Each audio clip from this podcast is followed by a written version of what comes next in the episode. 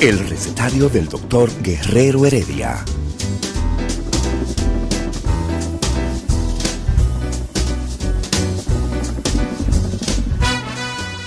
Una respuesta para cada pregunta. Una receta para cada problema. Ven a nuestra propuesta radial, amena, diversa y solidaria. Con alto sentido humano y profesional.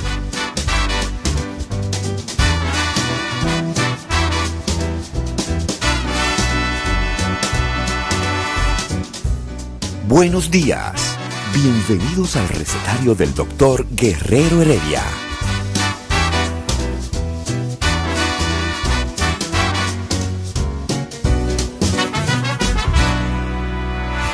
El recetario del doctor Guerrero Heredia. Muy buenos días, dominicanos, dominicanas, los de aquí y los de allá. Este es el recetario, recetario doctor Guerrero Heredia, ¿ah? a través de 98.5 Rumba FM y a través de 101.1, esas son las frecuencias compartidas, ¿no?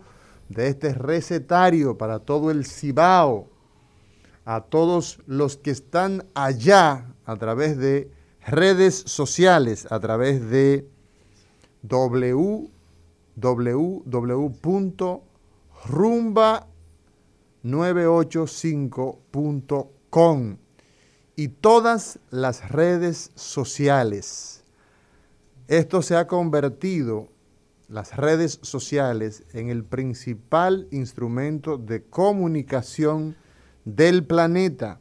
Qué fácil es hoy día comunicarnos con la gente a través de los medios digitales, pero sobre todo a través de las redes sociales, a través de Instagram, nuestro eh, acostumbrado transmisión en vivo a través de recetario RD Heredia. En este momento ya hay una cantidad importante de personas que día a día nos siguen a través de recetario de Heredia. Cada día tenemos una gran cantidad, ahí tenemos ya a Rodríguez José, a la doctora Lisa Sánchez, tenemos a Esoni, tenemos una cantidad cada vez más grande de seguidores, de fieles a esta programación. José Ramírez, cirujano oncólogo, muy buenos días. Buen día, buen día a todos los dominicanos, como tú mencionabas, de aquí y de allá. Eh, buen día a Mauri, que tenía unos días que no había podido venir al programa. Mucho trabajo. Hablan los cirujanos, como siempre, los jueves, sí, en hablamos, el recetario hablamos del lo doctor que nos Guerrero Heredia. Eh, muy bien, no, no, muy bien todo. mucho trabajo. Tres, tres jueves que se me complicaron, eh, me complicó el horario. Ese sí. hospital Que va- INCAR, vamos el- caminando muy bien el Instituto Nacional del Cáncer. El. Instituto Nacional del Cáncer. Todo va caminando es- muy bien, mejor de lo que yo esperaba, inclusive a Mauri, en medio de una pandemia. Sí, yo pienso que debemos, en el día de hoy, precisamente, vamos a conversar de una serie de aspectos relacionados al cáncer, relacionados a estrategias, ¿no? De prevención, sí. de atención primaria. La Exactamente, atención primaria. Yo soy un abanderado de la atención primaria. Yo creo en la atención primaria. Si hemos fallado en este país, todos los que han tenido la responsabilidad de gobernar, de dirigir, ha sido en no impulsar, en no implementar la atención primaria. Y entonces ah, existe una estrategia. Hemos ese- perdido mucho tiempo en ese sentido. demasiado. Y mucha gente entonces eh, pensando que, eh, eh, que los pacientes, por ejemplo, el médico, hay una serie de elementos que hay que desmitificar, de mitos que hay que desmontar. El paciente que está en lugares recóndidos, que no tiene ninguna posibilidad de ir a un médico especialista a pagar unos honorarios privados, ese no es una competencia de el gastroenterólogo, del cardiólogo. Entonces, hay necesariamente que echar a andar esto sin estar pensando y en tengo que boberías y tengo que de reconocer y tengo que reconocer estar de acuerdo con la posición siempre de algunos dirigentes del Colegio Médico Dominicano y era que ellos ellos nunca se opusieron o no se oponen todavía Sí. a la estrategia de la atención primaria. Ellos lo que decía que en algún momento le estaban poniendo más énfasis a la atención primaria en el Privada. ámbito privado. No, no, yo soy de opinión Eh, que los hijos de Machepa, como decía, ¿tú sabes quién decía? Juan Bosch. claro Juan. Bosch y Gaviño. Eh, los hijos de Machepa, los que a nadie le duele, vamos a ponerle un médico que se encargue de ello, pero a ese médico vamos a ponerlo a ganar bien, vamos a ponerlo a que ese médico ah, reciba eh, la compensación que corresponde por modificar esos indicadores de salud, que esos hipertensos lo mantenga nítido, que esos diabéticos lo mantenga controlado. Es la única vía, es la única, La única vía de manera. mejorar la calidad.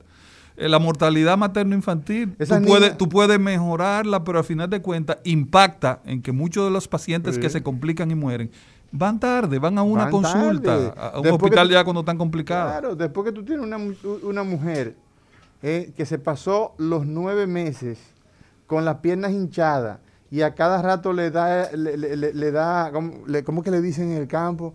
Fulana se puso mala y, y cayó y le echaron agua y, y entonces ella, eh, que goteó, ¿verdad? Y después ella se recuperó y mira y ahora está lentadita, pero ocurre que la mujer tiene las piernas, ah, los miembros inferiores los tiene como una botana, hinchado. Y ocurre que ella es hipertensa, está cursando con preclancia. Y entonces ella cuando va a desembarazarse hace un- una elevación de las presiones y hace un desastre y se muere. Ya hace tiempo que nosotros... y eso se puede evitar. Sí, ¿Cómo? claro. Controlando. Llevando con- al médico a su comunidad. Llevando el médico a su comunidad. es la atención primaria. Llevando el médico a su comunidad. Y que cada gente sepa, mi médico primario, el que me pone la cita para ver cómo van mi- mis presiones, mis cosas, eh, se llama José Ramírez.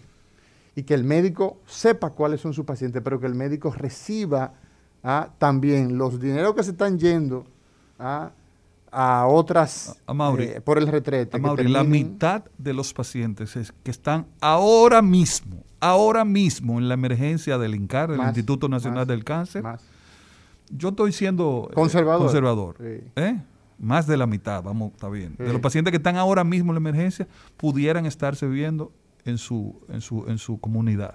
Así es. ¿Tú sabes Lo que necesitan es una cura de un cáncer que está avanzado, o sea, una lavadita con de- cambio de gasa, colocar un analgésico, y tienen que dar el viaje al INCAR. Y tienen que esperar horas ahí que, que- que la, que la emergencia... no, la cantidad, podemos hacer, un, podemos hacer un ejercicio incluso, podemos hacer un ejercicio.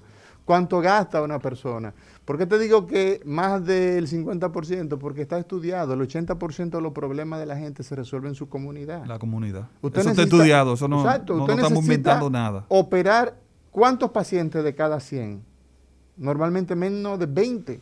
¿ah? De una enfermedad que eventualmente no tiene por qué terminar en un problema mayor. Entonces, por esa razón nosotros creemos. Y hoy vamos a estar hablando de la estrategia que el Instituto Nacional del Cáncer, el INCAR, el oncológico público, le dice la gente, porque la- el, el pueblo es muy sabio. Mira... eh, Le dicen el oncológico nuevo también. el oncológico nuevo. Que yo se ve que- nuevo, se ve nuevo. Sí, pero... Tiene, tiene ya- 10 años. Exactamente, Bueno, ya el hospital tiene 10 cuando- años. Cuando el presidente Fernández lo inauguró, fue en el 12, ¿no? Sí, Sí, ahí sí, se, sí. se- se hizo la inauguración. En cambio de Tardó gobierno de, de- de Fernández a Danilo a Medina. Danilo, exacto. Entonces, eh, ya del 12 a la fecha han pasado, han pasado unos añitos. Sí, por eso te digo, son, son nueve años. Tiene, de, de nuevo, tiene poco. Es el más reciente, ciertamente. Pero va trabajando con mucha pujanza y ahí estás tú con ese desafío de llevarlo y de a puerto seguro, ampliar todos los programas que tienen que ver con las estrategias que debemos tener como país. Si existe un hospital comprometido, obligado a darle respuesta al tema del cáncer en términos integral, como un, digamos, como un plan piloto de científico, es el INCAR. Y trazar todas las políticas ¿ah? o servirle a la política que tiene el ministerio como el instrumento, el instrumento científico básico. y, desde el punto, de vista legal, el Instituto Nacional de Cáncer eh, es el encargado de, presentar al ministerio la propuesta de, política de prevención, eh, compra de medicamentos, todo eso, esas son nuestras funciones. Así es. Entonces, y lo estamos asumiendo poco a poco. Así mismo. Y creemos en eso porque la gente tiene derecho, primero, a evitar que una ah, displasia, que, una, que un cambio en ese epitelio del cuello uterino se convierta en un cáncer. Entonces hay que crear una estrategia. No, no. hay que hacer una mamografía o hay que hacer, hay unos dispositivos ahí muy interesantes. y, tú lo, y tú lo has dicho mucho, y tú lo has dicho mucho. El, paciente de bajos recursos, el paciente pobre, el hijo de Machepa, como decía Juan Bosch, se merece recibir una atención de calidad. Claro. Eh, lo, que hay que uno, lo que uno tiene que tratar de buscar es que un paciente que vaya al INCAR reciba la misma atención de calidad de uno que vaya a CEDIMAT o al Heriberto Peter, que aunque es privado, tiene vocación de ver a los pacientes pobres también, del país entero. Ese es, Entonces, debe ser igual. Así mismo, el Heriberto Peter, eh, durante 76 años, me parece, asumió la responsabilidad del manejo del cáncer en este país. Y la irresponsabilidad de todos los estados que simplemente se, hacían de la vista gorda. Ahí está el, instituto, no, no, vamos a invertir en eso. Pero fíjate que la segunda causa de muerte en el mundo estaba en manos no de la responsabilidad que tiene el Estado. ¿Sabes una cosa? Eh, ayer José Ramírez, el presidente de todos los dominicanos, el licenciado Abinader, Luis Abinader, pues presentó eh, unas nuevas medidas con relación al tema de cómo en nuestra nación la gente se va a manejar con el toque de queda, una nueva forma de de manejarnos, la flexibilización del horario, en fin. Eh, yo creo que como estamos en pandemia, eh, debemos comenzar por ahí. ¿Qué tú Recordar primero que seguimos en pandemia.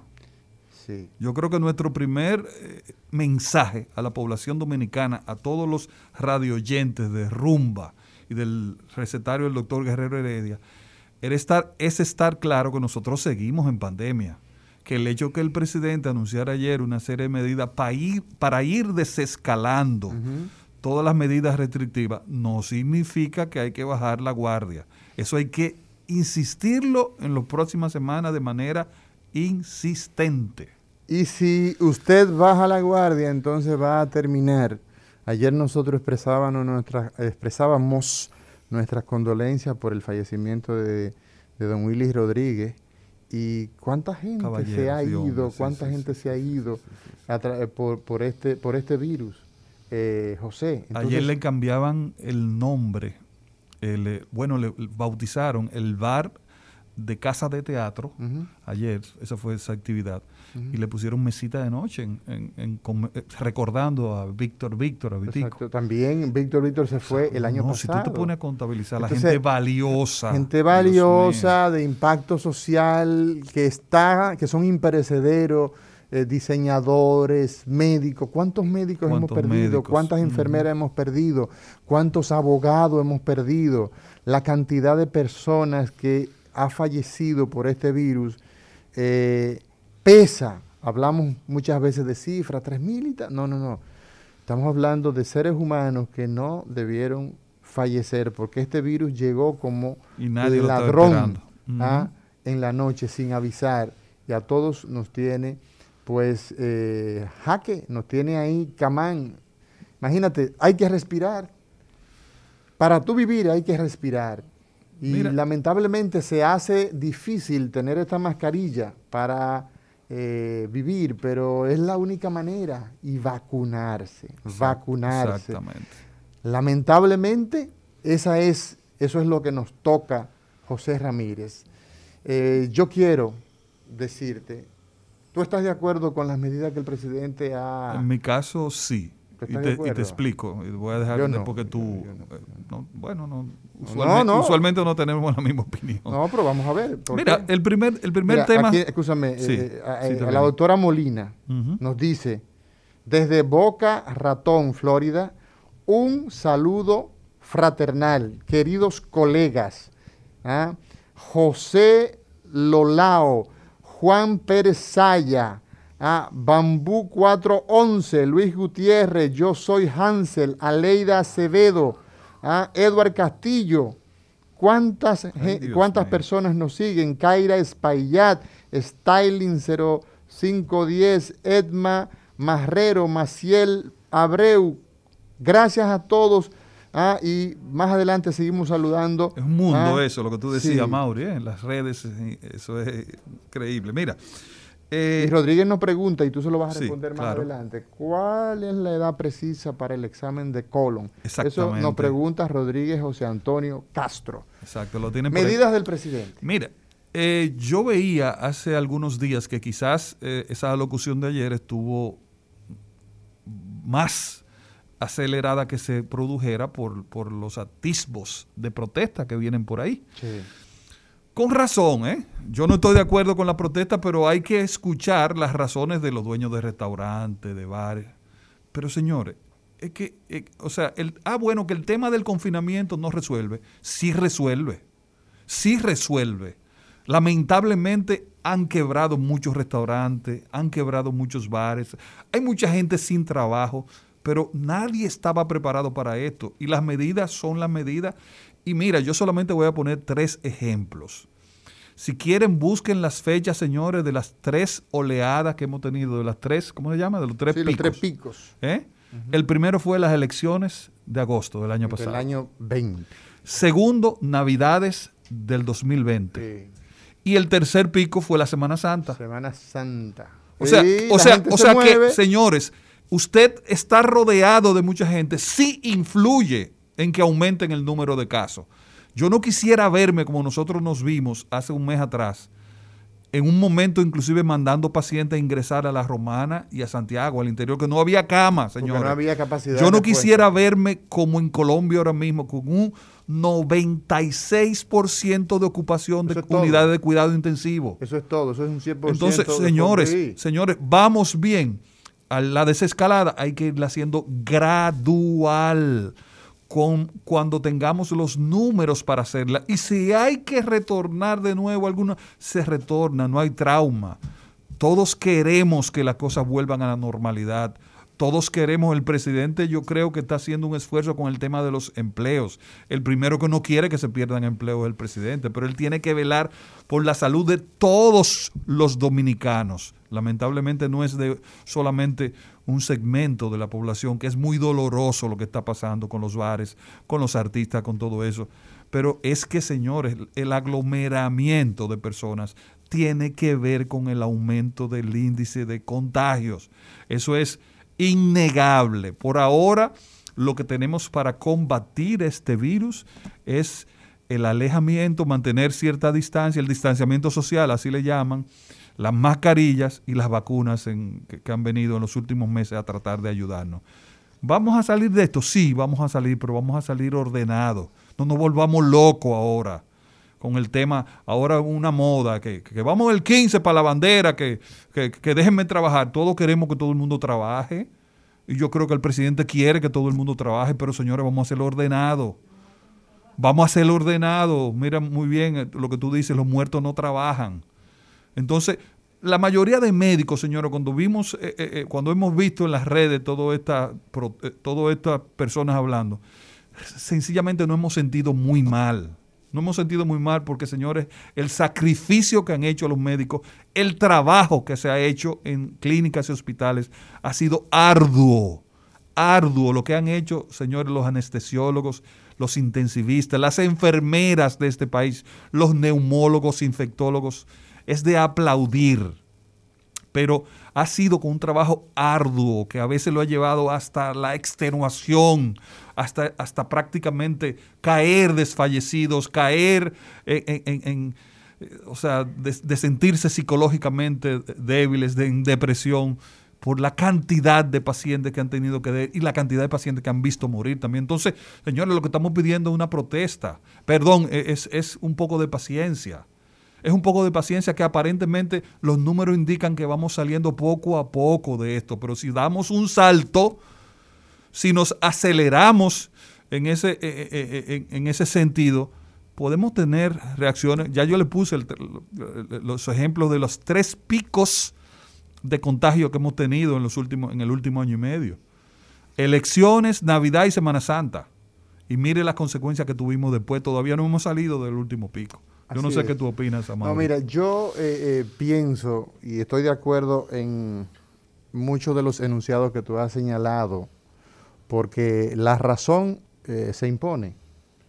Eh, cuando tú observas que el comercio, eh, la economía es lo que define lo social, eso nadie lo pone en duda. y ya eso lo decía un economista histórico, lo decía Marx, lo económico determina lo social. nuestro país, evidentemente que cada vez que se requiere eh, apoyar a los sectores más empobrecidos, pues evidentemente esos subsidios, esos bonos, eh, ese auxilio social, pues naturalmente que se hacen con dinero. La capacidad de recaudación en medio de la pandemia, eh, yo creo que no hay que ser ni un economista ni nada que se parezca para darnos cuenta que las recaudaciones eh, por más de un año y medio, pues han sido eh, lo mínimo ¿no? en el suelo.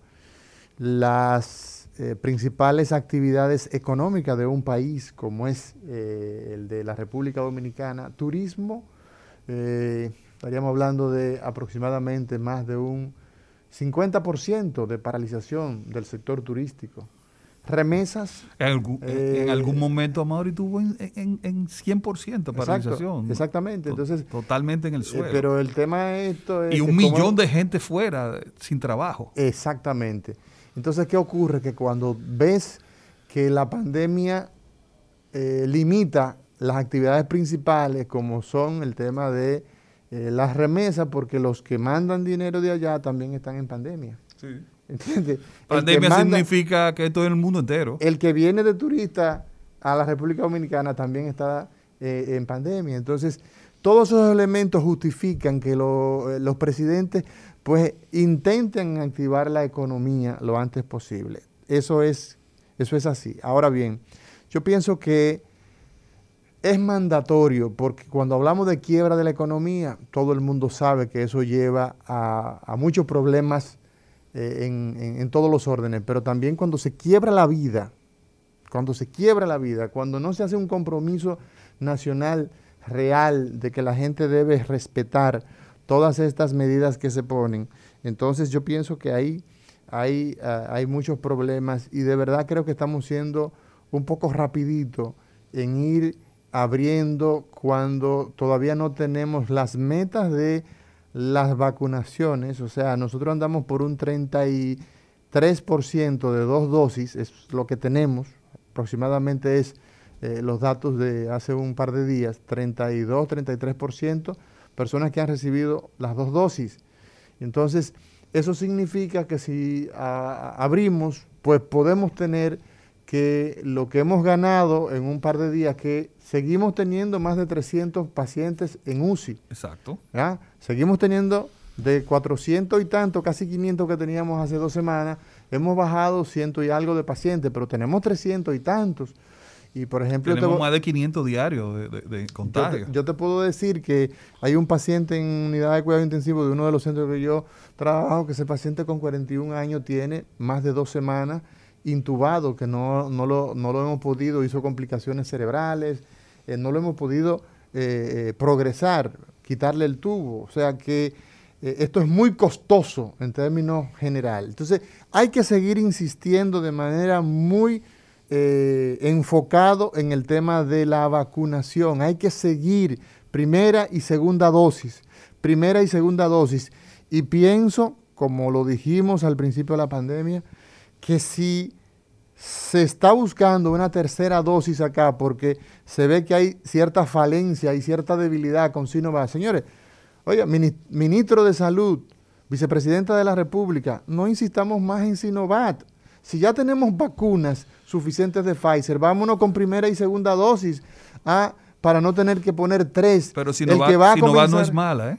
Bueno, pero ya que lo que sucede, si tú tienes que poner tres vacunas porque no obtienes más del 50% según dice el fabricante y tienes 9 millones de dosis que ya de Pfizer, pues óyeme, vámonos con primera. Estoy totalmente de acuerdo contigo. no perdamos tiempo. médicamente hablando es así, pero hay que aclarar también a la persona que Sinovac no es mala. Y Sinovac, nos ha ayudado a mantener índices de mortalidad muy por debajo Totalmente de, de, acuerdo. Y el que me ha seguido, como nos siguen acá, he dicho que la decisión del gobierno dominicano que encabeza Abinader, lo he dicho incluso a lo interno de mi organización política, ha sido una actitud responsable de buscar política? la fuerza del pueblo, ah. todo el mundo lo sabe. Entonces, lo que te quiero decir es, ah, bueno, no, sabía, que era, causa de risa. Yo no lo sabía, no lo sabía. Pero bueno, ¿Qué tú quieres? Qué, bueno, tú no lo sabías. No lo sabía. mira, yo, yo, te respeto mucho y te, ten cuidado.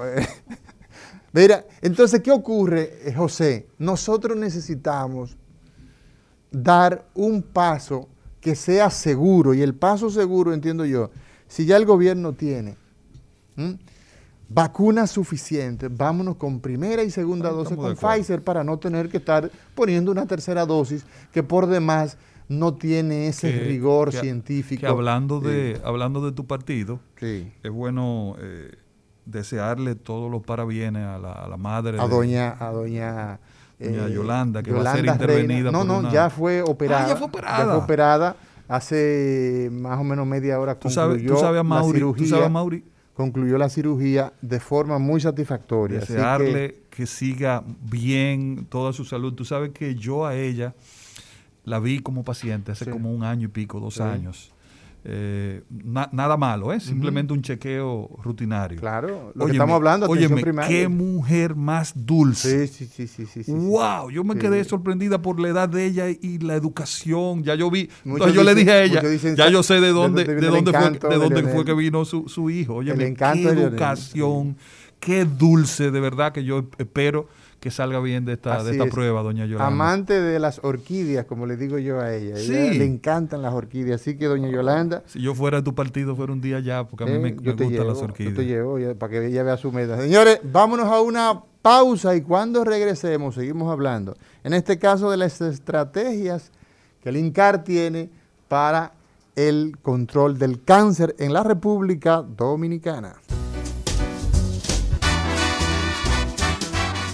Día de los cirujanos, quirófano, anestesia y bisturí. El recetario del doctor Guerrero Heredia.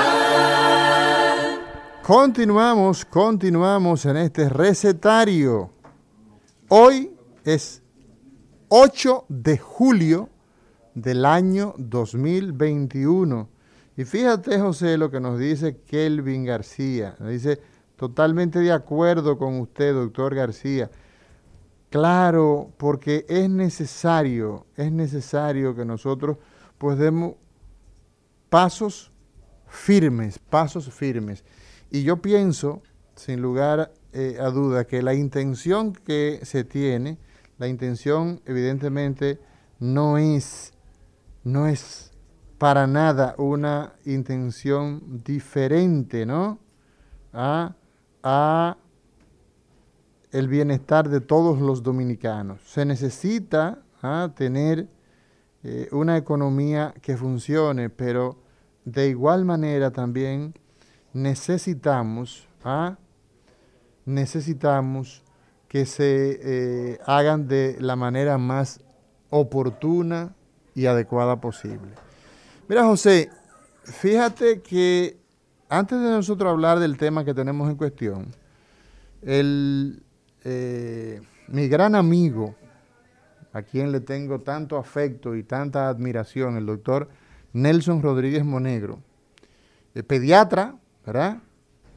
Eh, de formación en la Universidad Católica Madre y Maestra, y quien fue viceministro, que finalmente fue el director ejecutivo del Servicio Nacional de Salud, diputado, una persona con tantas, eh, con un trayecto tan eh, importante por eh, todo el quehacer público de la República Dominicana. Acaba de... Miembro ocasional del recetario. Sí, sí, sí, sí, sí, sí, y un, un colaborador muy frecuente, pues ha escrito un libro que di, titulado Médico de Corazón médico de corazón, donde él recoge acá, pues, sus eh, impresiones, ¿no? De eh, su eh, tránsito por la medicina, desde el punto de vista particular, en la universidad que lo formó, la Universidad Autónoma de Santo Domingo, donde se formó como médico, y luego entonces, pues, hace un, un recorrido por todos los recovecos con que ha estado eh, pues transitando a lo largo de su vida. Eh, y, yo creo, sin lugar a dudas, que eh, hay una expresión aquí que, me parece muy interesante que lo hace quien hace el prólogo, y es que señala ¿ah? que este libro, pues, con naturaleza, evidentemente médica, conjuga la sinceridad con que el doctor Monegro pues trata los temas eh, con la modestia, hace una conjugación de ambos. La discreción, ¿verdad? Con la que el médico tiene que manejar los temas de sus pacientes, ligado con ese juramento hipocrático que se ve obligado, con la serena revelación de los casos que maneja, las experiencias para servir de lección a los que se inician, ¿eh? a esos que, empiezan a, hacer ¿no? el, andar, la andadura cuando nos graduamos, eh, y de aprendizaje para la población, la humildad con el humanismo. Entonces, eh, vamos a, apoyar, naturalmente, vamos a leer este libro del doctor Nelson Rodríguez Monegro. Se dice que, que un hombre no está completo si no tiene un hijo, si no siembra un árbol y si no, escribe un libro. Entonces, eh, eh, yo creo que está completo porque eh, le gusta andar por esos campos de moca y tiene tres, tres atalayas de, de, hijos que le faltaba un libro, pues enhorabuena, doctor Nelson Rodríguez Monegro, médico de corazón, por tema de la pandemia, el libro todavía no, no, ha puesto, no se ha puesto en circulación, pero ya está tirado. Un libro, mira, con unas fotos, unas fotos muy, muy bonitas de la época de estudiante. Míralo ahí. Eh, así que vamos a leerlo y, muchas felicitaciones. En la, UAS. El estudió en la UAS, el estudió en la UAS en Santiago, eh, pues eh, hizo en el Cabral Ibáez fue quien hizo eh, eh, pediatría, allí hizo su especialidad. ¿Tú, Pero, viviste a Mauri en, pensiones, donde viniste de Puerto Claro, claro. Yo viví en una pensión desde 10 años y medio. Es una experiencia que, ustedes lo deben describir. ¿eh? Sí, desde los 10 años y medio hasta los 18. Nosotros vivíamos en una habitación, literal. Mira esa foto, te va a traer buenos recuerdos. ¿Eh? comedor económico de la UAS. ¿Tú sabes cuánto costaba la comida de la UAS? yo, la pagué. foto de un ticket del comedor de la UAS. Sí. Óyeme, eso, óyeme, el comedor de la UAS, ¿ah? 50 centavos, 50 centavos costaba el comedor donde tanta gente que nos hemos desarrollado, que hemos hecho el tránsito de la pobreza a la clase media, aportar impuestos y a el pago, el retorno social, así se llama. Y eso se hace a través de la, educación. Así que... Una pregunta, ¿iba solamente, eh, solamente los estudiantes de la UAS o ahí al comedor iba que... oye, iba todo el mundo, ahí había gente que iba con cantinas, oye, que iba con cantinas, compraba su comida, con su comida y se la, llevaba. Pero, nunca, nunca, tuve que, Tú nunca fuiste al comedor. O sea, tú no disfrutaste de un locrio de arenque con. Arenque. Óyeme, no, no, ponía arenque. Se dice que era uno que lo, lo bajaban. No, no, pero era arenque. Dicen que usó- un arenque, arenque, un arenque para un semestre. Ah, los tigres, oye, la verdad es que la- eh, lo- la- las vivencias que uno tiene, habían eh, eh, jóvenes de los grupos estudiantiles que hacían chistes, decían, no, este es el arenque, esta es la partícula del arenque del semestre que se desprendió. Pero óyeme, con un peso, con un peso, yo almorzaba y cenaba porque en la carrera de medicina tú te pasas el día entero. Porque la cena, óyeme, te daban un mangú con un revoltillo de huevo. O sea, mm, eso definía que mucha gente, sí, esos fueron los primeros semestres, porque después del quinto semestre, entonces yo rico. Yo soy rico a partir del quinto semestre. Monitor, no, monitor. Ah, monitor. Monitor. sí, monitor de. Monitor. Yo empecé a cobrar, te digo, a partir del... 125 pesos. No, en, a- en la época mía, recuérdate que tú me llevas por lo menos 25 años, eh, eh, dos mil pesos. Óyeme, yo ganaba dos mil pesos, yo ganaba 120. 500 pesos para doña Celina, y 1500 para mí. Mi cuenta de ahorro. ¿Vivía cerca de la universidad? No, hombre, yo vivía en San Carlos. Oh. Yo caminaba en los primeros semestres cuando mi mamá me daba dos pesos, ah, o tres pesos, perdón, el pasaje para venir, porque había que irse a pie. A veces solamente había para un pasaje. Medio peso para el almuerzo, medio peso para la cena, y ya tú sabes. Pero a partir del quinto semestre, yo, todos mis libros, oh, no, rico, yo soy rico a partir de del quinto semestre con eso. Mira, un- La educación, fíjate de lo que estamos hablando, la educación. O sea, una- un día, Fíjate para- que para los estudiantes aprovechados, cómo Un progresaban. día yo estaba Sí. en la parado y yo vi muchísima ¿En cuál esplanada? de medicina. La esplanada de la UAS. gente corriendo hacia el, el alma mater. Sí. Y pensé que había una, una Había, movilización. había, había un pero me lío. encontré raro porque no habían anunciado movilización. Sí, ni había piedra ni Era nada. que había carne en el. No, Esto, mira, óyeme, señores, óyeme. Eso, eso da- pero era verdad. No, no, no, yo, yo desmiento, óyeme, yo desmiento Óyeme, eso. no puede ser verdad eso. Un Sí. consumidor Sí, iba gente- asiduo. Iba, iba gente huyendo para la. No, no, para- no. para Óyeme, comedor. un comedor asiduo, eh, un consumidor asiduo del, del, del comedor de la UAS, te puede testimoniar que eso es falso. Ahí había carne. Oye, eh, era un poco espaciada, pero había carne. Y eso, mira, bueno, tú sabes quién es una de las personas que más se, se recuerda con tanto cariño de nuestra amada universidad por su impacto. El papá de Héctor. Bosco Guerrero dirigía eh, eh, eh, eh, eh, bienestar estudiantil Mucha gente hoy es profesional. con becas de estudio y trabajo, los famosos becas. Sí, sí, sí, sí, sí, sí, claro. sí. O sea- Mucha gente sació su hambre y pudo estudiar por, por Bosco. No lo digas así, que sació su hambre. Pero claro, es Eh, verdad. sus condiciones materiales de existencia yo lo, yo fueron lo- elevadas. yo lo Así recue- se- se yo- escucha yo lo mejor. recuerdo una vez que yo era parte del equipo de baloncesto de, de la universidad y éramos campeones centroamericanos del Caribe. Sí. Y íbamos a Puerto Rico a defender la corona, a un campeonato centroamericano Sí. de, uni- de universidades. Y ya montados en la guagua, camino al aeropuerto, se dieron cuenta que no teníamos uniforme. Ay, Dios mío, este país, la universidad. ¿Y el uniforme? país. ¿Y el- no, no hay uniforme. especial. Para pasar por donde Boco, para que Boco de su bolsillo Comprar el uniforme. es- no diera el dinero para comprar el uniforme en Puerto Rico. Dios mío. No, Sí, no, no. Entonces, pero la Universidad Autónoma de Santo Domingo ha formado a el 60% de los Así profesionales de este país. Así ha sido, sobre todo en el área de la salud, del derecho, de la economía.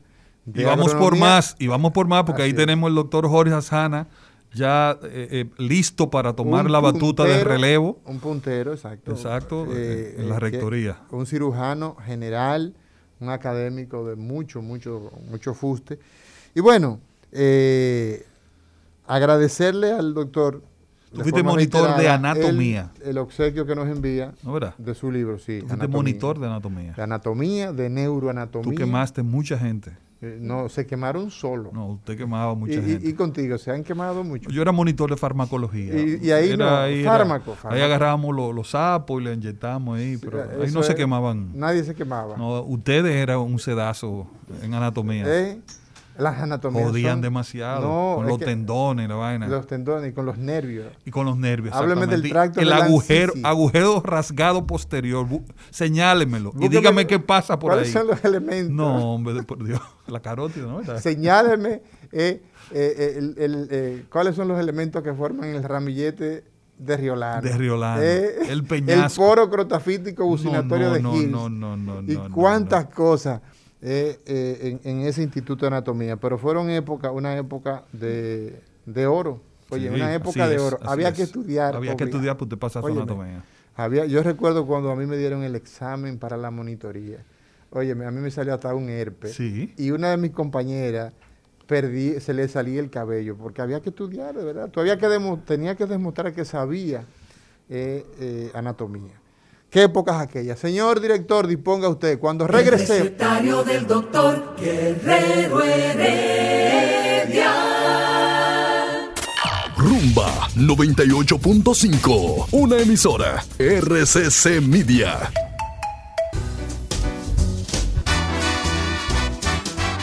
Día de los cirujanos, quirófano, anestesia y bisturí. El recetario del doctor Guerrero Heredia. Continuamos, continuamos en este recetario de 98.5 Rumba FM y Premium 101.1 en todo el Cibao. Esas son nuestras frecuencias compartidas. Y todas las redes sociales, todos los amigos que nos siguen, Anashki Shem, Brignela Graciano, Ani, Patricia Núñez, Víctor Baenza, Baeza, Gerson Minier, Kelvin García, Efit Tab, a todos los amigos que nos siguen, gracias por su sintonía. José Ramírez, la posibilidad de producir cambios que se sostengan en el tiempo. ¿Qué significa esto? Que la gente sienta que cuando tiene una necesidad ah, de recibir un servicio de salud y de encontrar a ese médico que le va a asistir es a través de una estrategia, una estrategia, un plan. Y se necesita, pues evidentemente, en todos los órdenes. Yo soy abanderado de echar a andar a la atención primaria en esas poblaciones que son tan vulnerables, que no tienen pasaje, que la gente no sabe de lo que sufre, que siempre tiene dolor de cabeza, que tiene las piernas hinchadas, etcétera, etcétera, y que no encuentra respuesta. En el caso especializado, que es el caso que nos toca hablar en el día de hoy, existe una estrategia, ¿verdad? Existe un plan, existe una motivación para eh, atacar, luchar contra el avance del cáncer. Cuéntanos de qué se trata. Mira, primero aclarar que tú y yo estamos de acuerdo y comenzamos el programa hablando sobre eso, que eh, la estrategia principal en la prevención, así se llama, la prevención del cáncer, que hablando, definiendo un poquito, el término prevención en oncología tiene un significado un poco diferente al término prevención en medicina general, podemos decirlo así. Cuando yo hablo de prevenir algo, estoy hablando de hacer una estrategia para que algo no ocurra, prevención. Oncología es, o sea, la prevención significa diferente por lo, por, por lo siguiente, Mauri. Prácticamente ningún cáncer puede prevenirse en un 100%.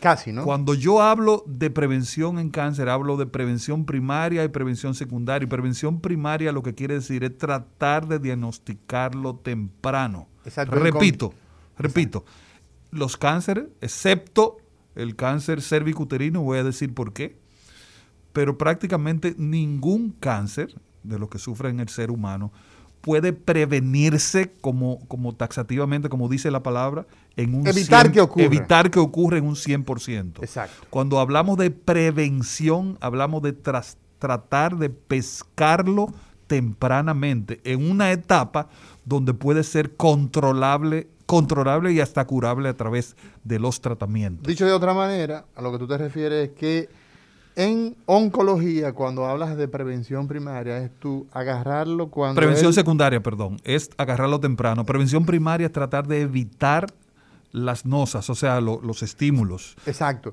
Entonces, esa prevención en oncología, esa prevención en oncología, valga, va- válida la aclaración, lo que busca es que tú lo encuentres cuando él no ha dado ningún daño, incluso que ni siquiera se ha expresado. ¿ah? Ejemplo, el papá Nicolás. Exactamente. Ejemplo- es, el, es el ejemplo de oro de Exacto. la prevención en, en cáncer. Prevención primaria, señores, es alejarse de los factores de riesgo. El mejor ejemplo de prevención secundaria, evitar el cigarrillo. De- perdón, prevención primaria es evitar el cigarrillo. El cigarrillo tiene que ver con el 85-90% de los casos de cáncer de pulmón y con muchísimos también factores en otro tipo de cáncer. Entonces, evite el cigarrillo como prevención primaria. Prevención secundaria, el mejor ejemplo es el Papa Nicolau.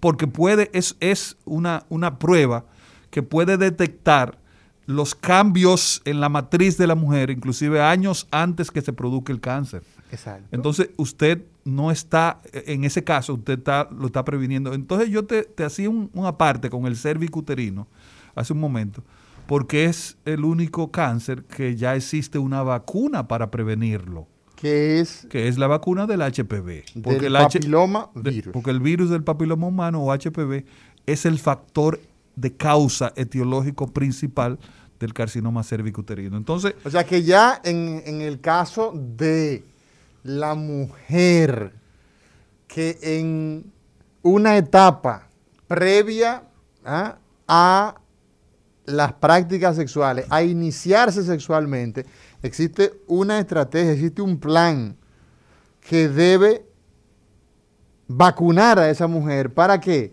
Para que esa mujer no desarrolle. La vacuna contra el HPV debe iniciarse antes que, que- que- antes que comiencen las relaciones sexuales. Así está es. pautado que se inicie entre los 9 y los 10 años Así de es, edad. así es, así es. las así es. niñas. Y se está hablando también de vacunar a, la- a- a los varones. A los varones.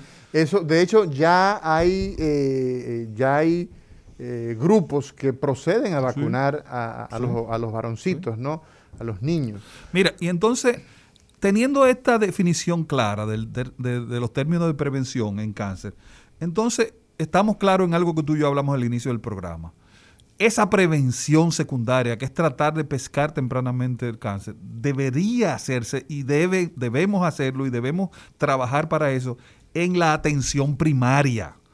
O sea, los grandes hospitales, el Instituto Nacional del Cáncer, que es el que dirigimos, por ejemplo, en mi caso, no debería estar haciendo prevención secundaria, no debería estar haciendo Papa Nicolau. O sea, eso debería estar ocurriendo En la nivel de atención primaria. Los barrios, de las comunidades, de los exactamente, campos. Exactamente. Porque, José Ramírez, tú que eres uno de los líderes de eh, opinión en salud, sobre todo en el área del cáncer, ¿por qué tú opinas que los llamados a hacer la atención primaria no deben ser esos megacentros, esas estructuras tan tecnificadas, tan útiles?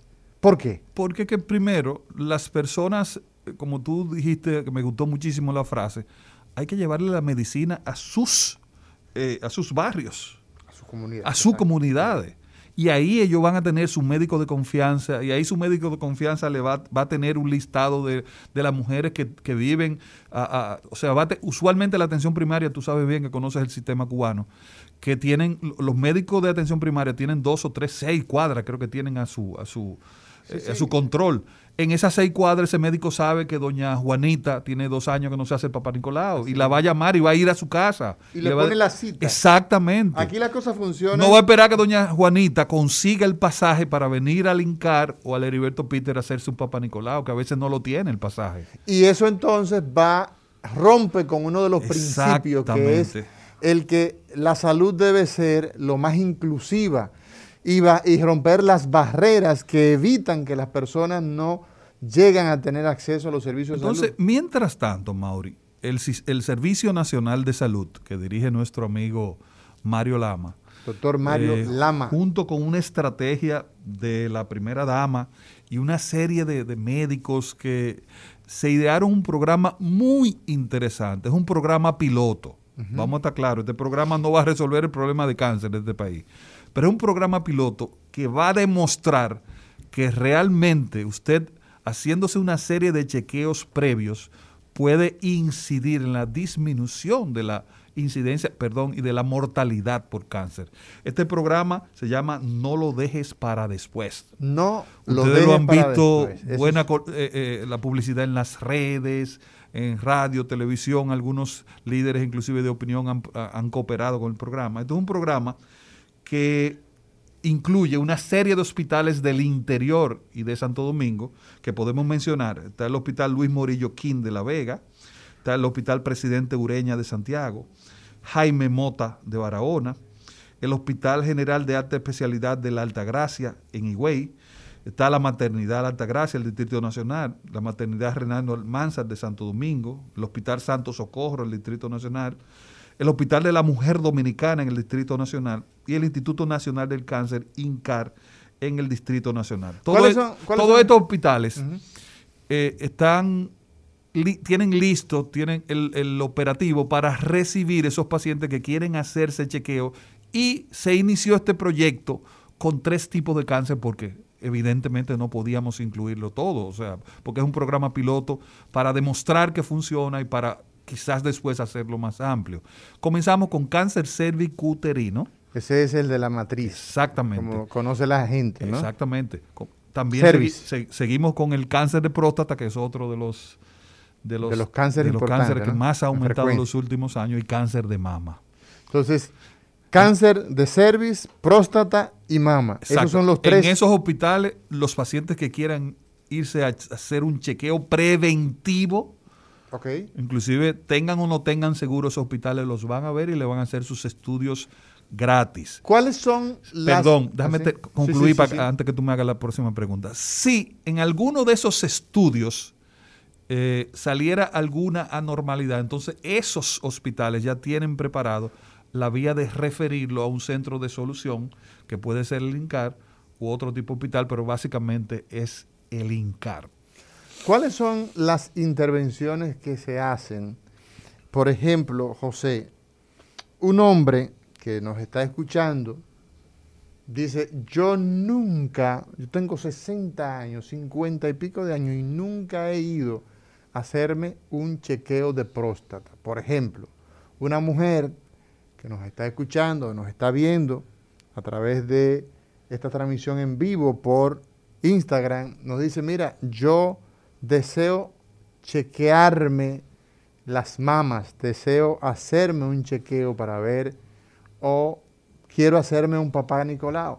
¿Cómo funciona esto? ¿Cuál es la, de forma operativa, cómo se da? Ok, vamos primero a hablar de los hombres.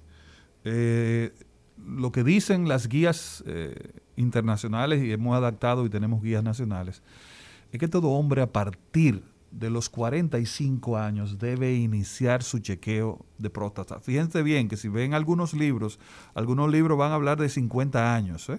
pero y ya... otros te van a decir que dependiendo de si tu papá si tuvo tu papá, cáncer, puede comenzarlo en los 35. Hasta más temprano, Eh, así. exactamente. Entonces, Pero la media es esa. La 40, media, sí. la media son 45 años. Entonces, ese hombre, a partir de los 45 años, anualmente debe ir a su médico sin sentirse ningún síntoma, hacerse primero un PSA, que es una prueba sanguínea, Exacto. y segundo, un tacto rectal. Fíjate bien que no dije uno u otro, dije los dos. Así es. La manera de chequeo de rutina preventivo del cáncer de próstata Primero el PSA. es PSA junto al tacto rectal.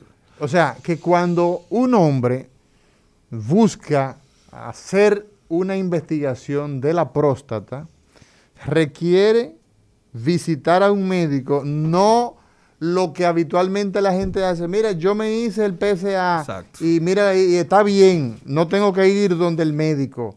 Ah, no, la No. práctica es incorrecta. ah. El esquema incluye hacer la prueba de sangre y, Y ser evaluado. Y el tacto rectal, perfecto. ¿Por qué razón, eh, eh, José, es necesario si esos niveles dicen que están bien y se hicieron en laboratorios reconocidos, ¿por qué el médico tiene que entrar un dedo en el ano de ese paciente? Excelente pregunta. No hay ningún marcador tumoral. Los marcadores tumorales, señores, son las El pruebas, PSA, por la ejemplo, prueba de laboratorio. es un- es un PSA marcador. es un marcador tumoral. Exacto. El famoso CEA es un marcador tumoral. El CA 1513 es un marcador tumoral. Que se ha hablado mucho y yo en, en- en nuestros programas durante muchos años he hablado, pero hoy es un buen día para recordarlo. No hay ningún marcador tumoral exacto, ni, diga- 100% seguro. Sí. Los marcadores tumorales no se utilizan para saber si un paciente tiene cáncer o no tiene. Incluso, el único marcador que todavía se le indica a los pacientes que van a chequeo de rutina, pacientes sanos, es el PSA a los hombres. Después, todas esas mujeres que van a mi consulta todos los días mostrándome marcadores tumorales que le mandó su ginecólogo por coincidencia, por chequeo, es, no es una buena práctica. Los marcadores tumorales no Son se hacen. Son muy inespecíficos, son muy, no son muy sensibles. Entonces, eso mismo le sucede al PSA. Incluso, fíjate que tú dijiste, José, que primero se hace el PSA y luego el tacto, porque el tacto Puede primero alterar. puede alterar el PSA. El nivel del PSA. Exacto, si el médico chequea primero al paciente y le hace el tacto y luego usted va a hacerse el PSA, puede salir alterado. Así mismo es. Entonces, Así mismo esa es. es la primera guía, esa es la primera manera, digamos, de hacer esa evaluación. Nos vamos a una pausa, señor director, y cuando regresemos seguimos hablando de la estrategia que tiene el Instituto Nacional del Cáncer, el INCAR, en el control de tres cánceres como una estrategia gubernamental para disminuir este flagelo del cáncer. El recetario del doctor Guerrero Heredia. Muy buenos días a la audiencia del recetario del doctor Guerrero Heredia y este segmento, resumen de salud que llevo yo, el divo de la salud. Miren, hoy nos vamos a concentrar en las informaciones de salud, en la reacción de sociedades médicas y líderes de opinión en salud sobre la desescalada anunciada ayer por el presidente Luis Abinader. Y ni muertas se quedan calladas las sociedades médicas. Desde su escenario codean para fijar posiciones públicas sobre los temas de su especialidad en la Agenda Nacional de Salud. Y aquí las tenemos hablando. La Sociedad Dominicana de Infectolo- de Infectología, la Sociedad Dominicana de Infectología, wow, coincide con el gobierno en la desescalada por poblaciones en, en las que se reduzcan los casos, pero tiene sus observaciones. No es hora de flexibilizar porque hay muchos casos, aunque hay menos, con relación a dos semanas atrás, puntualizó la doctora Clevi Pérez, quien es la presidenta. Entiende que en el Gran Santo Domingo no se debe flojar hasta que bajen las estadísticas.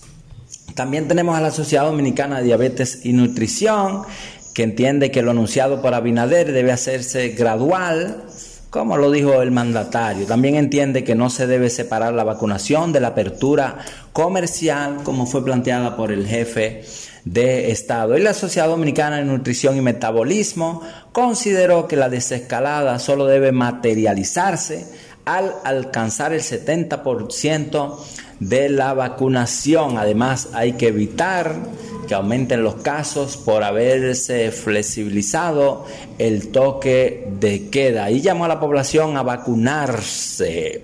Tenemos al epidemiólogo y salubrista Carlos Félix, que siempre le echa el pelo al sancocho. Eh, tiene su opinión. Dijo que contrario a como pinta el gobierno esa hermosa casa de colores, hay 27 provincias con positividad por encima del 10% y solo una, la hermana Mirabal, está por debajo de 5.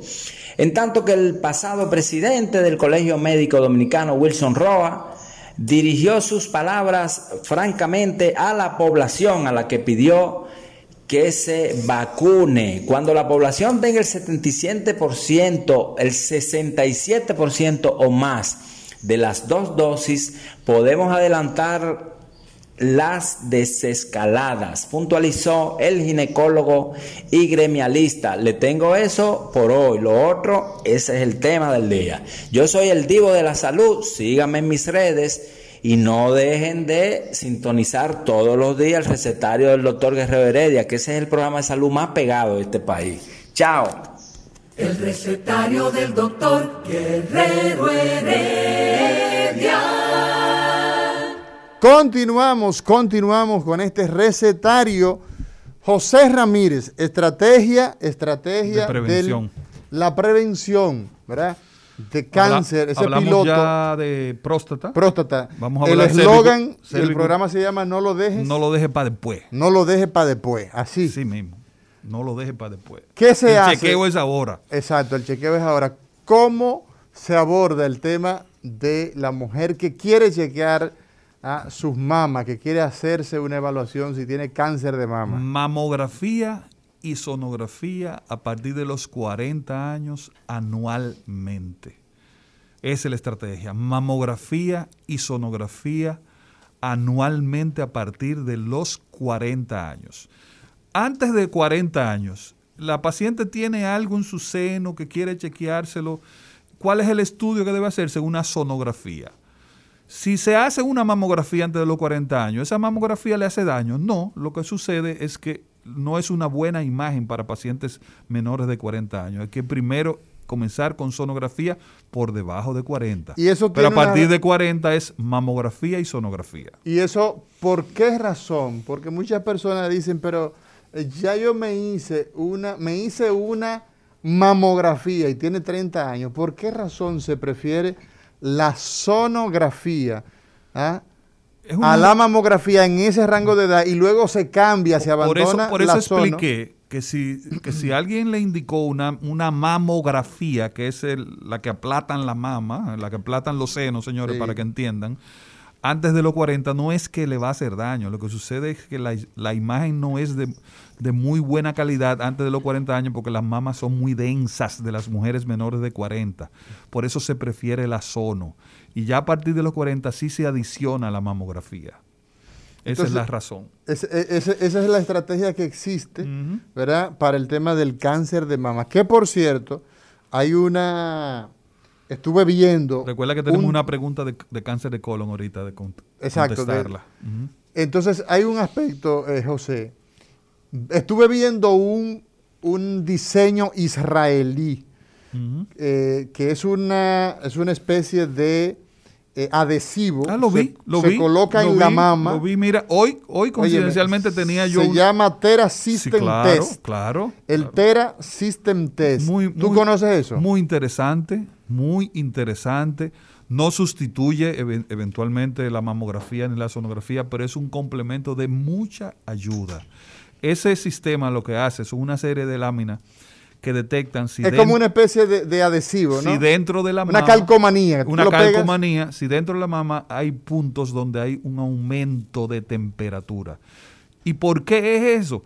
Porque todos los tipos de cáncer lo que genera es energía, porque hay muchas células reproduciéndose y esa energía genera temperatura, o sea, focos de alta temperatura. Entonces, esa, eh, eh, diríamos, adhesivo, esa calcomanía, eh, puede ayudarnos a detectar cosas que, se le puede pasar a la mamo y a la sono. O sea, esto es un buen complemento de la mamo y la sono. Conozco el sistema, conozco que una compañía allá en República Dominicana que lo va a tirar al mercado. United. eh, Las personas se acercaron a mí, inclusive coincidencialmente a Mauri, hoy mismo. En hoy el día de hoy.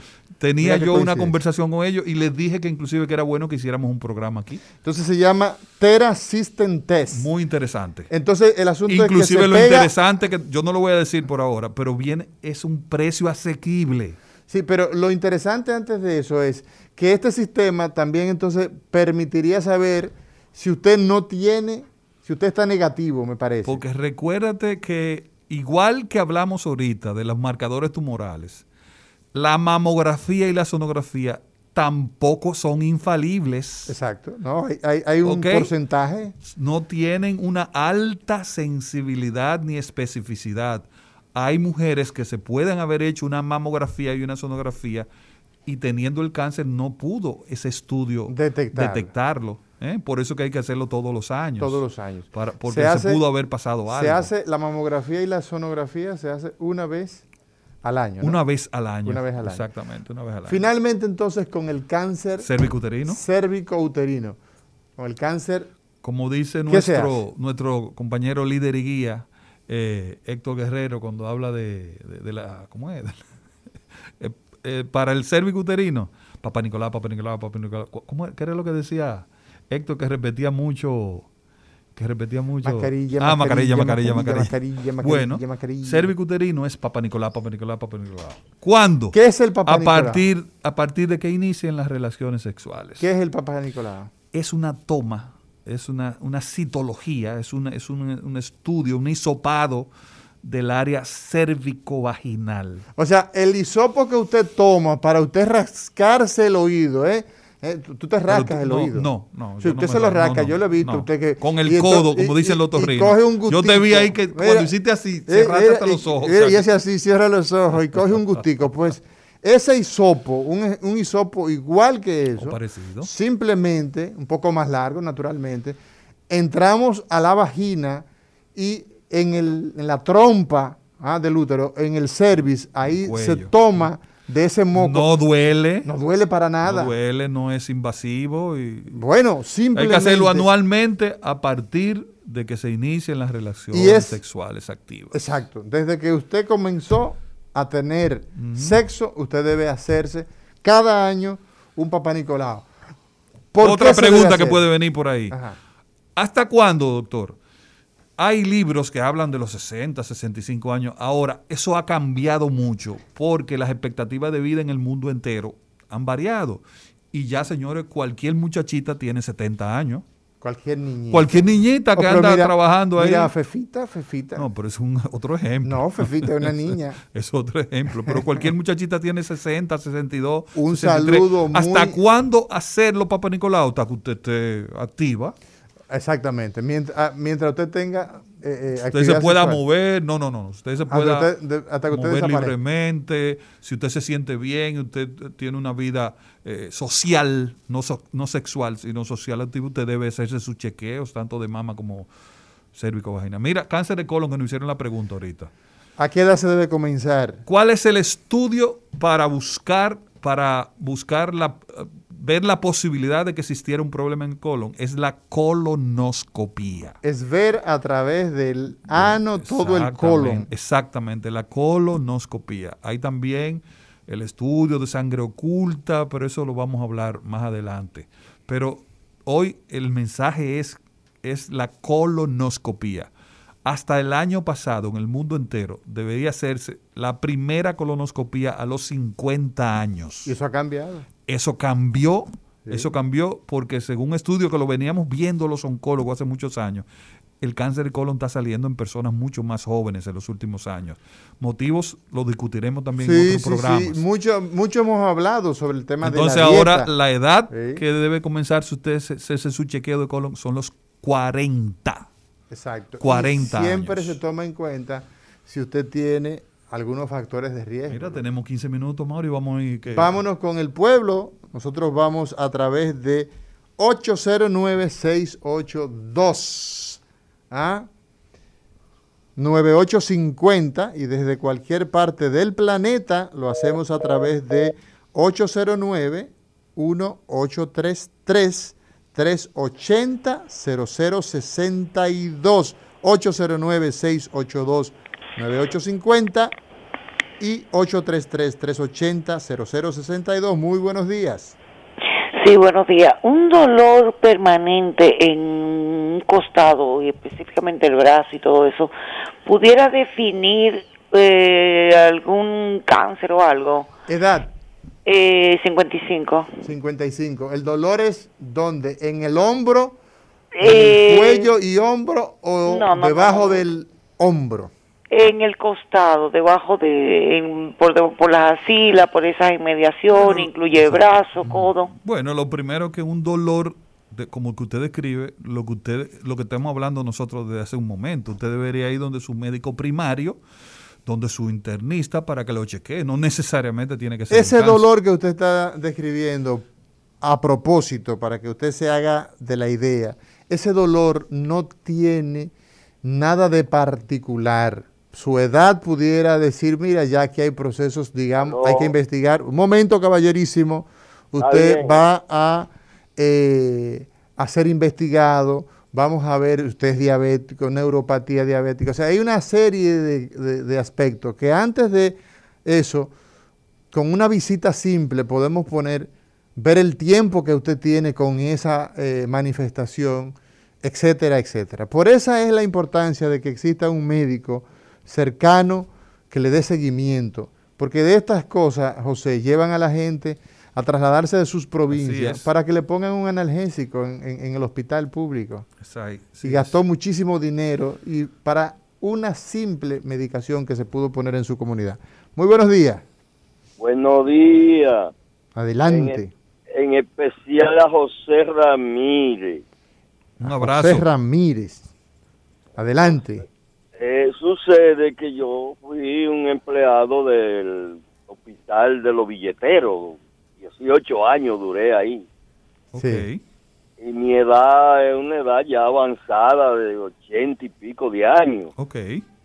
Ah, eh, eh, Hace unos dos o tres meses hablé con José, pero que no pude ir. Yo tengo la receta del PCA, pero fui, cuando fui no había los, ¿cómo que le llaman? La- Lo- los los reactivos. Los sí. exactamente, allá en, en la- en la esquina.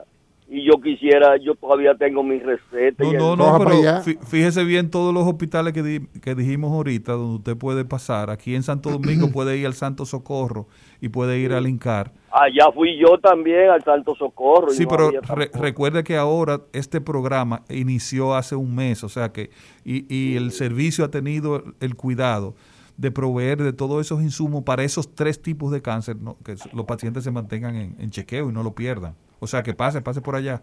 No se descuide con Así eso. es. Muy buenas. Adelante, diga usted. Sí, buenas señores. Ey, un abrazo para ustedes. Dímelo, Lo Sí, para una propuesta al gobierno dominicano, del grupo de amigos que, que llegamos a esa conclusión aquí. Pero primero, José, te manda saludos José Molina y Milito Encarnación. Ah, esos son amigos míos del vaquebol. Sí, sí. Me dicen Son- que son José famili- era. que son José- fami- familiares míos. Sí, me dicen que José era malísimo en el básquet. No, y- mira, y- mira quienes me mandan saludos. Milito y José Molina, que son me- dos estrellas. eh, tú eras de, de- de José, Naco, ¿verdad? Milito y yo era- éramos bien cercanos porque Milito vivía en los jardines. A veces nos encontramos cogiendo carro público. En, en- en- en el Arroyo Hondo y en Intec. El Arroyo Hondo y en Intec. Exactamente, exactamente. Albert, Mira desde cosa, Massachusetts, cuando- dime. Oye, José, cuando- vayas a, a jugar liga o a jugar liga añeja, llévate a Mauri, aunque sea para que juegue tapi. Ese sí es un maco Una grande. Una Óyeme, yo- ¿Tú sabes, ¿Tú sabes quién era muy bueno? Héctor Guerrero. Héctor Eh, Guerrero ¿Haciendo era muy bueno. ¿Pero haciendo A? Mauri, necesito el libro, necesito el libro, no sé cómo lo voy a comprar, pero ya lo puedo comprar cuando ustedes digan. Médico de corazón, de Nelson. Mi jefe, mi jefe, José Rodríguez Monegro, un abrazo donde quiera que esté, cuando estaba en, en el Viceministerio de Salud Colectiva. Sí. Bueno, voy con, la, voy, voy, voy con la propuesta, señores. Dale. Miren, para nadie es un secreto, para nadie es un secreto que la pandemia, antes de la vacuna, no sabíamos dónde íbamos a meter los muertos llenos los vagones, llenos los, trau- Sí. los, los, los trailers, muertos en el mundo entero. Después de la vacuna y, la- y las, y las medidas, ya las economías están abriendo. Ya aquí ni mascarilla se usa. Si se escucha un eco, yo tengo un gimnasio. Aquí ni siquiera mascarilla se usa ni en tiendas, restaurantes, ni en nada. ¿Por qué? Porque ya las medidas dieron sus efectos, dieron sus resultados. En la República Dominicana hay que evitar, el programa de hoy de ustedes, yo lo llamo un programa de salud colectiva preventivo para las muertes postmarcha. ¿Qué pasa? Yo pienso que el gobierno dominicano, ¿se escucha? Sí, sí, Sí, perfecto. estamos escuchando. Yo pienso que el gobierno do- dominicano, mire, ahí está el Banco Agrícola, que va siempre en auxilio y en solidaridad con los agricultores. Pero también en diciembre pasado se buscaron 100 millones de pesos para darle solidaridad a los músicos y a los, y a los, y a los, y a los artistas. Sí. Yo pienso que se puede hacer un levantamiento de esas personas, de esos comerciantes, restaurantes, discotecas, que van a ser perjudicados con, con, con el toque de queda para que el gobierno busque dinero donde sea y vaya en auxilio con relación a préstamos. Esos negocios que tienen cinco empleados y pagan impuestos, vayan negocio, vayan auxilio con préstamos blando para ellos, para que se puedan aguantar, para que puedan soportar, pagar a sus empleados y continuar en lo que las medidas va haciendo sus efectos, porque ellos son los perjudicados solamente ellos, entonces el gobierno puede hacer eso en, en beneficio de ellos, como lo hizo con los músicos y como se hace con cualquier población afectada, como se hizo aquí en, eh, aquí, aquí en Norteamérica. El, el país busca préstamos para muchas cosas, puede buscar un préstamo para ir en beneficio de esos comerciantes específicamente que pagan impuestos y tienen empleados. Y así la marcha se separa y gracias a ustedes se pueden evitar los muertos post-marcha, señores. Ojalá ahí el doctor Silva, producto del programa de ustedes, que es senador hoy, acoja la medida, la estudie, la valorice y la lleve a cabo. Muchas Un gracias, abrazo, Albert. Albert. Albert, Albert, desde Massachusetts. un interactivo que siempre está con nosotros. Gracias. Adelante. Diga Sí, usted. buenas. Buenas. Ante todo, felicitarlo por su eminente programa. Y habla Félix Antonio Batista, mejor conocido como el Gordo de los Minas.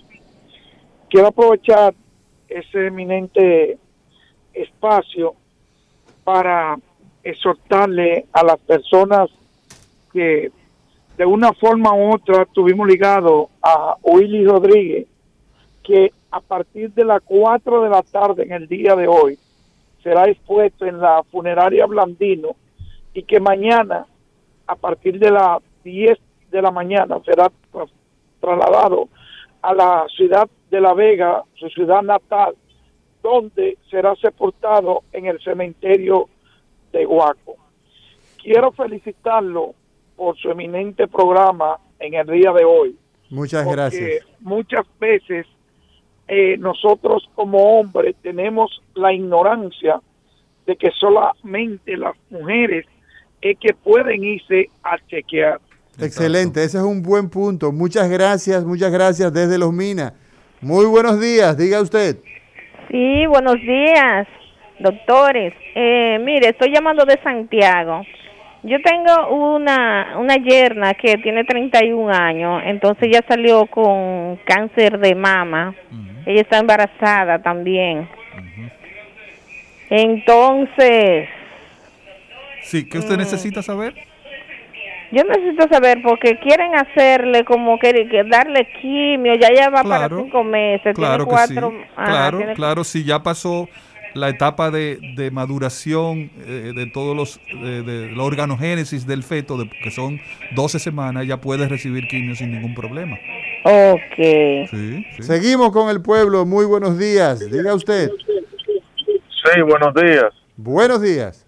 Sí, mire, fíjese, yo estoy escuchando el programa, lo acabo de sintonizar. sintonizar. Yo tengo 31 años de edad. En mi familia no hay antecedentes o un tema genético de problemas de cáncer de próstata ni de colon.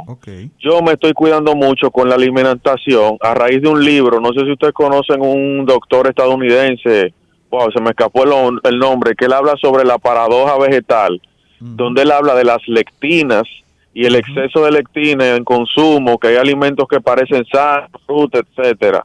Me gustaría que ustedes comentaran sobre eso y si la alimentación influye en un posible cáncer de próstata y colon. ¿Qué recomiendan ustedes? ¿Cómo debe ser la alimentación? Definitiva- Para cuidarme, porque yo tengo Definitivamente la 31 años. respuesta es sí. La alimentación tiene que ver con una buena parte de muchos de los tipos de cáncer que sufren los seres humanos. ¿Cómo resolver el tema de la alimentación? Yo lo defino con una sola palabra. Moderación. Moderación. O sea, usted ni tiene que ser eh, vegetariano que solo coma hoja, pero tampoco usted se puede comer un día una carne. Eh, moderación, señores. El tema de la dieta, el tema de la dieta eh, para evitar cáncer es tratar de comer sano en la Mira, medida de lo posible. Definitivamente que existe una industria para alimentar 7 mil millones de seres humanos. Hoy día se hace necesaria producir alimentos en espacios controlados, con fertilizantes, con una cantidad de eh, sustancias que muchas veces no son las más adecuadas. Entonces, existen personas que se han dedicado a demostrar ¿ah? cómo los, las, las grasas trans, por ejemplo, cómo los, eh, los vegetales producidos en esos espacios controlados y esos espacios con fertilizantes, etcétera, producen daño. Entonces, definitivamente que hay mucha tela por donde cortar. José Ramírez, el tiempo se nos ha ido. Hemos acabado en el día de hoy en este recetario, hemos hablado de esas estrategias, ¿no? que están planteadas por el Gabinete de Salud, Ministerio de Salud Pública, Servicio Nacional de Salud, y que tiene como plan piloto el INCAR y una red de hospitales para cáncer, prevención temprana de cáncer cérvico-uterino, de mama y de próstata. Mañana será otro día. Señor director. El recetario del doctor Guerrero Heredia. Rumba 98.5, una emisora RCC Media.